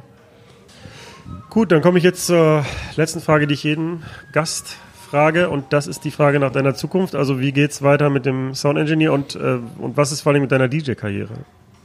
Hoffentlich geht's sehr gut weiter. ähm, nein, es ist, äh, sieht so aus, die ähm, Arbeit mit, ähm, mit Void werde ich noch äh, intensivieren. Also das heißt, ich bin da jetzt immer mehr reingerutscht, auch Lautsprecher mitzuentwickeln oder Presets mitzuentwickeln. Und ähm, ja, die Firma wächst und gedeiht. Ähm, da haben wir jetzt vor kurzem äh, einen neuen weiteren Techniker eingestellt, der sich dann um den Live-Bereich kümmert. Also auch da wollen wir ein bisschen wachsen. Und ja, die DJ-Karriere. Ähm, ich bin in der luxuriösen Position, mir hier wenigstens in meiner Heimatstadt die Gigs aussuchen zu dürfen. Das heißt, wenn ich gerne spielen möchte, gehe ich einfach irgendwo hin und sage so, hey, wann könnte ich denn mal wieder? Ähm, und ähm, ja, so werde ich das auch weiterführen. Ähm, durch die Arbeit in den vielen Clubs stehen mir da tatsächlich die Türen offen. Also ähm, ich bin da, ich habe jetzt im äh, Anfang des Jahres im Blitz aufgelegt. Das wäre natürlich ohne die, Technik da zu machen niemals passiert. Deswegen äh, pick ich mir da so ein bisschen die Rosinen raus als alter Mann und mache nur noch die Sachen, die mir halt wirklich, wirklich Spaß machen. Gut, dann äh, wünsche ich dir alles Gute dafür und vor allen Dingen wünsche ich mir, dass du noch weiter so Videos raushaust, damit ich äh, auch noch was lernen kann. Vielen Dank, dass du die Zeit genommen hast. Ja, danke, war lustig und äh, guck mal mit den Videos, ne? Mach's gut. Tschüss. Ciao. Das war das Gespräch mit Laurin Schafhausen. Vielen Dank für die Aufmerksamkeit und wie immer freue ich mich darüber, wenn du meinen Podcast weiterempfiehlst, wenn du mir eine 5-Sterne-Bewertung auf iTunes hinterlässt und vielleicht gefällt dir ja noch Folge 43 mit Fari. Wie gesagt, also für mich ist die Zukunft tats tatsächlich im Streaming äh, so sehr, dass ich äh, irgendwann meinen eigenen Streaming-Service aufmache. Und ähm, das Gesicht davon ist Sky Demand, aus dem einfachen Grund, weil der Streaming-Service wird heißen Sky on Demand.